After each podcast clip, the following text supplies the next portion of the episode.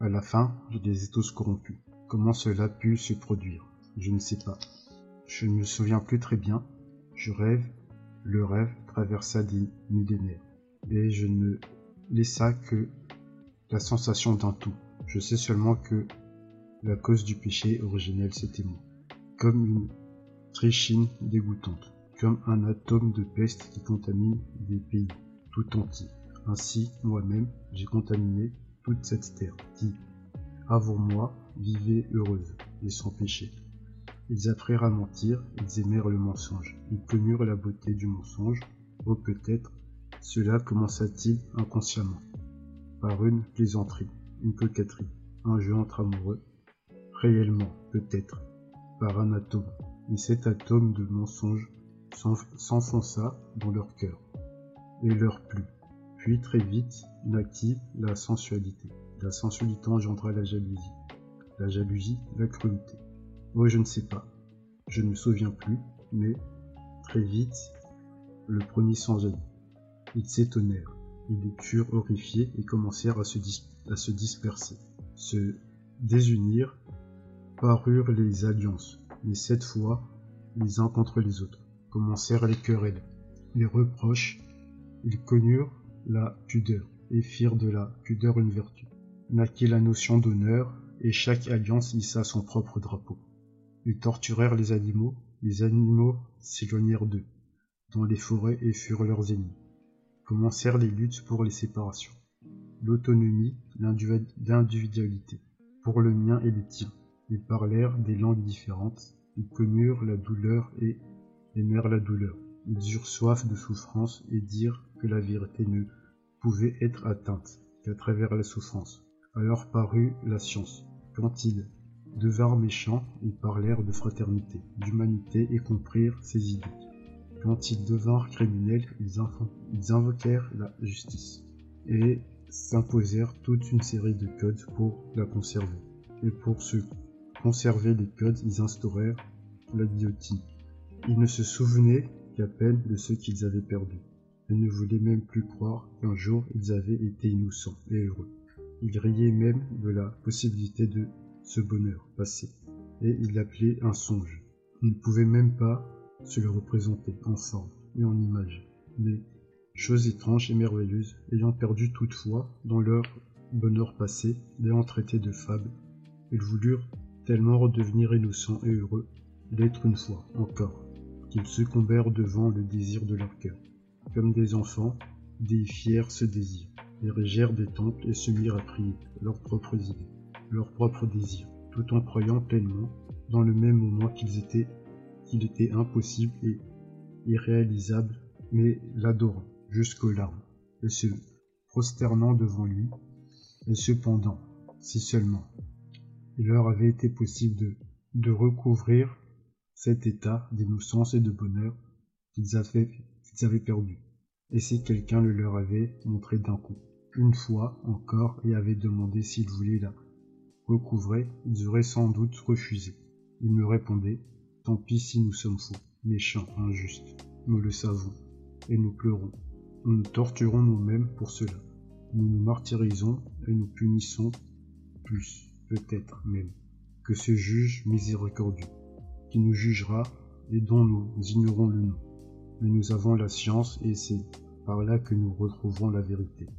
Mais cette fois, nous la recevons en toute conscience. La connaissance est supérieure au sentiment la connaissance de la vie, supérieure à la vie. La science nous donnera la sagesse, la sagesse, la sagesse nous révélera les lois. la connaissance des lois du bonheur est supérieure au bonheur. Voilà qu'il disait. Et après ces paroles, chacun s'aima plus que tout, ses semblables. Et que pouvait-il faire d'autre? Chacun devint si jaloux de sa personne qu'il ne cherchait de toutes ses forces qu'à l'abaisser, et la diminuer dans les autres et voyait là le but même de sa vie. L'esclavage parut, et même l'esclavage volontaire.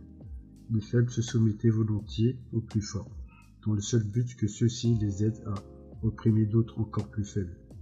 Parurent des justes qui vinrent parmi les gens, les larmes aux yeux, et leur parlèrent de leurs orgueils, de la perte de la mesure et de l'harmonie, et de l'harmonie, de leur oubli de la pudeur. Eux, ils se moquaient d'eux, et leur jetaient des pierres. Le sang sacré se répandit sur le parvis des temples, mais on vit paraître des gens qui commencèrent à imaginer comment retrouver l'union, qui ferait que chacun, tout en continuant de s'aimer plus que les autres, puisse vivre sans gêne, sans gêner son prochain. Et comment vivre ainsi, tous ensemble, pour ainsi dire, dans une société de concorde. De vraies guerres se déclenchèrent au nom de cette idée. Tous les belligérants croyaient en eux-mêmes, tant que la science, la sagesse et l'instinct de conservation obligèrent finalement les hommes à s'unir dans une société de concorde et de raison. En attendant, pour accélérer le processus, les sages s'efforçaient aussi vite que possible d'exterminer ceux qui ne l'étaient pas et qui ne comprenaient pas leurs idées, pour qu'ils ne mettent pas d'obstacle à son triomphe. Mais l'instinct de conservation s'affaiblit vite. Parurent les orgueilleux et les sensuels, qui exigèrent d'office tout ou rien. Pour acquérir le tout, ils, recourrirent au crime, et quand ils subissaient un échec, au suicide. Parurent, les, parurent des religions vénérant le néant, et d'autodestruction au nom d'un apaisement éternel, dans le rien. À la fin, ces hommes s'épuisèrent dans un travail absurde, et la souffrance parut sur leur visage, et ces hommes proclamèrent que la souffrance est la beauté, car celle de la souffrance est porteuse de pensée. Ils chantèrent la souffrance dans leurs chants. Je marchais parmi eux, en me tordant les bras, et je pleurais sur eux. Mais je les aimais, peut-être, encore plus qu'avant, quand il n'y avait aucune souffrance sur leur visage, et quand ils étaient innocents et si beaux.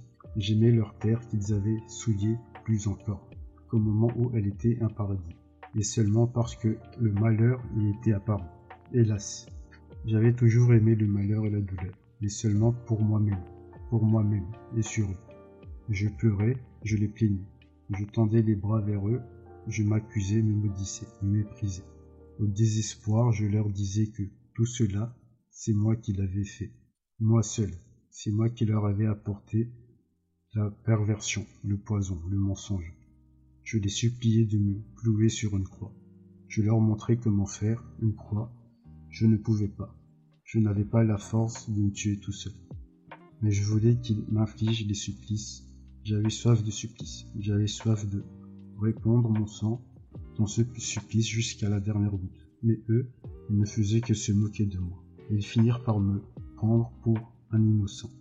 Ils me justifiaient, ils disaient qu'ils n'avaient reçu que ce qu'ils désiraient eux-mêmes, et qu'ils ne pouvaient pas ne, pas y, ne pas y avoir ce qu'il y avait maintenant. À la fin, ils me dirent que je devenais dangereux, et qu'ils me mettraient dans un asile, si je ne me taisais pas. Alors la douleur pénétra dans mon âme avec une telle force que mon cœur se serra, et je me sentis que j'allais mourir. Et là, bon, et c'est là que je me suis réveillé. C'était déjà le matin, c'est-à-dire que l'homme n'avait pas encore paru. Il y avait près de six heures. Je me suis réveillé dans le même fauteuil. Ma bougie avait fondu entièrement.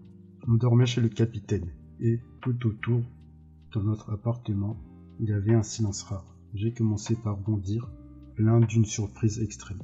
Jamais rien de pareil ne m'était arrivé, même jusqu'au détail, au petit rien. Jamais je m'étais endormi, par exemple de cette façon, dans mon fauteuil.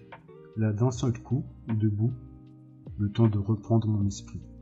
J'ai vu devant moi, dans un éclat, dans un éclair, mon revolver, tout prêt, chargé. Mais en un instant, je l'ai repoussé. Oh maintenant, la vie, la vie. Je lève les bras, j'ai invoqué la vérité éternelle. Je n'ai pas invoqué, j'ai pleuré. L'exaltation, l'exaltation sans limite. Soulever tout mon être, oui, la vie pure, le, prêche. Le prêche, j'ai pris cette décision en une seule seconde. Et bien sûr, pour toute la vie, j'irai prêcher. Je veux prêcher quoi? La vérité, car je l'ai vu. Je l'ai vu de mes yeux, vu dans toute sa gloire. Et donc depuis ce temps, je prêche. Et puis, j'aime tous ceux qui se moquent de moi. Je les aime plus que les autres. Pourquoi? Je ne sais pas. Et je ne veux pas l'expliquer. Mais soit, ils disent que même maintenant, je m'y perds. C'est-à-dire que Si je suis tellement perdu maintenant, qu'est-ce que donc qu'il en sera plus tard? Vérité vraie. Je m'y perds. Et plus tard, peut-être, ce sera encore pire. Et bien sûr, je m'y perdrai plusieurs fois, avant de trouver la façon dont il faut que je prêche, c'est-à-dire les paroles et les actes, parce que c'est une chose très difficile à accomplir. Et même aujourd'hui, je vois ça, clair, comme le jour. Mais écoutez, qui donc ne s'y perd pas? Et néanmoins, tout le monde marche vers une seule et même chose. Du moins chacun essaye d'atteindre une seule et même chose. Depuis le sage jusqu'au dernier brigand. Seulement par des chemins différents. C'est une vieille vérité, mais voilà ce qu'il y a de nouveau. C'est impossible que je me perde trop. Parce que j'ai vu la vérité, parce que j'ai vu et que je sais que les hommes peuvent être beaux et heureux, sans perdre le pouvoir de vivre sur la terre. Je ne veux pas croire que le mal soit l'état normal des hommes. Or, s'ils se moquent, c'est seulement de cette croyance-là. Et comment pourrais-je ne pas croire? J'ai vu la vérité. Je ne l'ai pas inventée dans mon esprit. Je l'ai vue, je l'ai vue. Et son image vivante a pour toujours hanté mon âme. Je l'ai vue dans une plénitude si complète que je ne peux pas croire qu'elle puisse ne pas exister chez les hommes. Et donc, comment pourrais-je me perdre? Je peux m'écarter, bien sûr, et même plusieurs fois. Et je parlerai peut-être même avec des mots qui ne seront pas à moi, mais pas longtemps. L'image vivante de ce que j'ai vu serait toujours avec moi. Elle me corrigera, elle me dirigera toujours. J'ai la fraîcheur, j'ai la vigueur, et je marche, et je marche. Même pour mille ans, peut-être. Vous savez, je voulais même cacher au début que je les avais tous corrompus. Mais c'était une erreur. Ce n'est la première erreur. La vérité m'a chuchoté que je mentais. Et elle m'a préservé, elle m'a dirigé. Et comment faire? Le paradis, je ne sais pas. Parce que je ne sais pas le dire avec des mots. Après mon j'ai perdu les mots, du moins, ou les mots principaux, les plus utiles. Mais soit, je marcherai et je parlerai, toujours. Sans me lasser, parce que j'ai quand même vu de mes propres yeux. Ainsi je ne sais pas dire ce que j'ai vu. Mais voilà bien, la chose qu'ils ne comprennent pas. Ceux qui se moquent, un rêve qu'il a vu, n'est-ce pas un délire, une hallucination? Et ils trouvent ça malin, et ils en sont fiers, un rêve. Qu'est-ce qu'un rêve? Et notre vie? N'était-ce donc pas un rêve? Je dirais plus, tant pis. Tant pis si cela ne se réalise jamais. S'il n'y a jamais de paradis. Cela quand même, je le comprends. Eh bien moi, malgré tout, je continuerai de prêcher. Et pourtant, c'est si simple. En un jour, en une heure, tout pourrait se construire d'un coup. Ce qui compte, aime ton prochain comme toi-même. Voilà ce qui compte. C'est tout. Et il ne faut rien d'autre. Tu trouveras tout de suite comment construire. Et pourtant, tout cela, ce n'est rien. Une vieille vérité nous rabâche. On a lu des billions de fois. Mais voilà, elle n'a pas pris racine. La conscience de la vie est supérieure à la vie. La connaissance des lois du bonheur supérieure au bonheur. Voilà ce qu'il faut combattre. Et je combattrai, et si seulement tout le monde le voulait. Tout se construirait d'un coup. Quant à la petite fille, je l'ai retrouvée, et j'irai, j'irai.